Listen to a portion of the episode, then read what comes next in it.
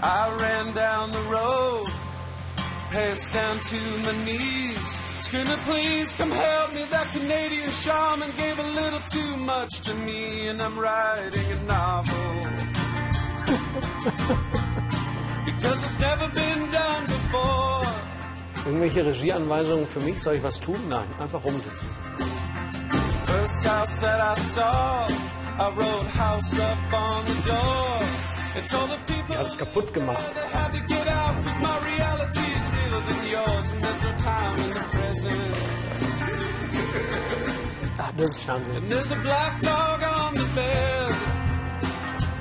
Viele Autoren haben Leser. Jan Weiler aber hat Fans und das aus gutem Grund. Auch in meinen Augen ist Jan Weiler einer der interessantesten Autoren der deutschen Gegenwartsliteratur, weil er nicht nur über eine eigene Sicht auf die Welt verfügt, sondern auch über eine eigene Sprache, diese Sicht auszudrücken. Guten Tag, Herr Weiler. Jetzt Hallo. haben Sie einen Krimi geschrieben. Warum spielen Sie Räuber und Gendarm? Ach, das mit dem Krimi hat sich als Nebeneffekt ergeben, weil ich wollte gar keinen Krimi schreiben, ähm, sondern ich wollte erzählen von einem Mann, der mit den Dingen, die er tun muss, nicht mehr klarkommt. Also der einfach überfordert ist. Und ich dachte, dass es ganz gut wäre, das in so einer Krimi-Handlung einzubetten. Die Probleme, die der Mann hat, die könnte der auch haben, wenn er kein Polizist wäre. So ist er halt jetzt Polizist, damit noch was Spannendes dazukommt.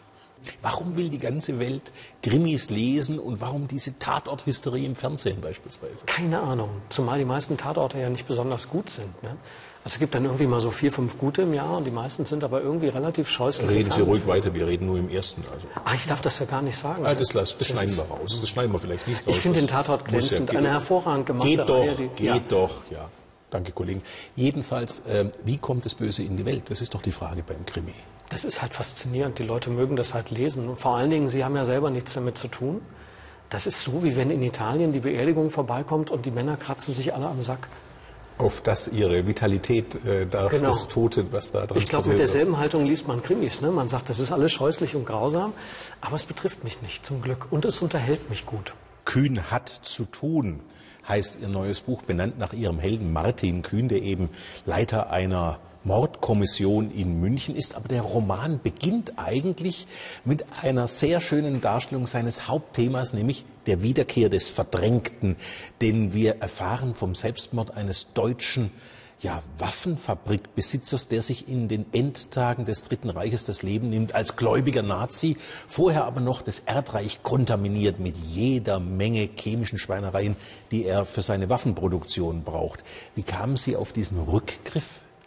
Ach, das hat einfach Spaß gemacht. Ich wollte einfach ähm, eine Neubausiedlung zeigen, in der die Menschen also ihr ganzes Geld in diese kleinen Häuschen investiert haben und dann feststellen müssen, dass die Dinger nichts wert sind. Und zwar deswegen, weil das Erdreich völlig vergiftet ist. Und ich wollte dann eben erzählen, wie es dazu gekommen ist, dass das Erdreich vergiftet ist. Ähm, und habe deswegen die Geschichte von diesem Waffenfabrikanten erzählt und auch die Täuschung der oder die Selbsttäuschung der Gesellschaft, nachdem der tot ist, denn er wird ja zu einem guten Nazi stilisiert in der Öffentlichkeit und äh, Durch ein kleines Missverständnis eines amerikanischen Besatzungsoffiziers. Nach seiner Nazitusse von Sekretärin wird die Grundschule benannt. richtig und äh, nach ihm wird der Platz benannt und äh, die ganze Wohngegend wird nach ihm benannt und auch die S-Bahn-Haltestelle wird nach ihm benannt. Alle sind ganz begeistert, dass es ihn gibt, bis die Leute feststellen, dass er halt das ganze Erdreich versaut hat. Ja, das ist ja im Grunde die Vorstellung von Deutschland, wie sie in vielen Ecken und Enden des Auslands kultiviert wird. Da muss man einmal ein bisschen kratzen an dem, diesem neuen Deutschland und schon kommt die Nazi-Vergangenheit hervor. Ist ja auch so. Also haben wir jetzt gerade bei Pegida auch. Ne? Die ganze Auseinandersetzung dreht sich ja ganz häufig eben genau darum, ne? was wir halt nicht wahrhaben wollen, was wir nicht mehr sagen möchten, was wir gerne vergessen haben wollen in den Medien, was aber doch immer wieder durchkommt. Ihr Held Martin Kühn hat Sorgen, schwere Sorgen. Seine Tochter möchte ein Pony. Sein Sohn sympathisiert mit den Rechtsradikalen, so eine Art Pegida-Verschnitt. Er selber steckt karrieremäßig in einer Sackgasse und Geldsorgen lasten über, über dem noch auf ihm. Ist Ihr Held ein moderner Hiob? Nee, ich glaube, der ist ein ganz normaler Familienvater. ich glaube, das Sind ganz normale Familienväter heutzutage moderne Hiob? ich nehme es an. Im Grunde genommen hat er die Probleme, die alle haben. Also ähm, es gibt so viele Menschen, die jeden Morgen unter der Dusche nachrechnen, ne? ob es noch klappt, äh, wie das funktioniert. Und wenn man sich tatsächlich mal vergegenwärtigt, wie viel ein Kriminalhauptkommissar im Monat verdient Und dann mit zwei Kindern und er muss das Haus abbezahlen und die Gartenmöbel und er kann sich kein neues Auto leisten. Und wie gesagt, dieses Pony steht zum äh, Kauf. Ähm, ähm, das ist viel. Und es gibt, glaube ich, Menschen, die dann tatsächlich in eine Krise rutschen, weil sie nicht mehr genau wissen, was in ihrem Leben wirklich wichtig ist. Ähm, die Vorstadt reizt auch einen Staatsanwalt, den Sie erfinden, einen Top-Juristen, der sagt, es fasziniert mich ein Blick in den gesellschaftlichen Abgrund zu werfen, auf das er zurückblicke. Haben Sie als Autor jetzt auch so einen Blick in den gesellschaftlichen Abgrund geworfen, indem Sie einen Serienkiller kreiert haben? Den habe ich geworfen, indem ich so viel in Deutschland unterwegs bin. Ähm, weil, durch Ihre Lesungen? Ja, also ich, ich, reise so vier, fünf Monate im Jahr, fahre ich durch die Gegend, alles mit dem Zug und komme überall hin und muss dann auch immer mit S-Bahnen und Straßenbahnen zu irgendwelchen Stadtbibliotheken. Und da sieht man die Leute, da sieht man die ganzen Kühns und da sieht man auch die Leute, die den Staatsanwalt spielen oder die den Nachbarn spielen oder die Nachbarin und den Kollegen. Die sehe ich immer alle in der Straßenbahn. Äh, wenn ich, weiß ich nicht, durch Karlsruhe oder durch Erfurt fahre. Ne? Willkommen in der das Welt der Schindler Jeans und des Nutoka Brotaufstriches schreiben Sie. Ja, genau. Genau, das ist diese Welt, ne? Ähm, in der eben dauernd gerechnet wird und nachgeguckt wird, ob es noch geht. Und warum hat der Nachbar einen Gasgrill? Hannelore, weißt du eigentlich, was ein Gasgrill kostet? Worüber macht sich Jan Weiler Sorgen?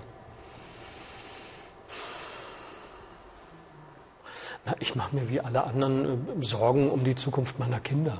Klar, ich könnte mich auch auf den Standpunkt stellen, die sollen sich um ihre Zukunft gefälligst selber kümmern und biete ihnen halt alles, was sie dafür machen können. Aber zwischendurch denke ich natürlich schon, wie, äh, wie, wie, wird deren Leben in 12, 15, 18 Jahren aussehen? Ne? Wenn unser Leben schon ununterbrochen von Angst, ne? immer kommt von außen Angst, Angst vor Islamisten, Angst vor politischen Entscheidungen, die wir nicht mittragen, aber auch nicht verstehen.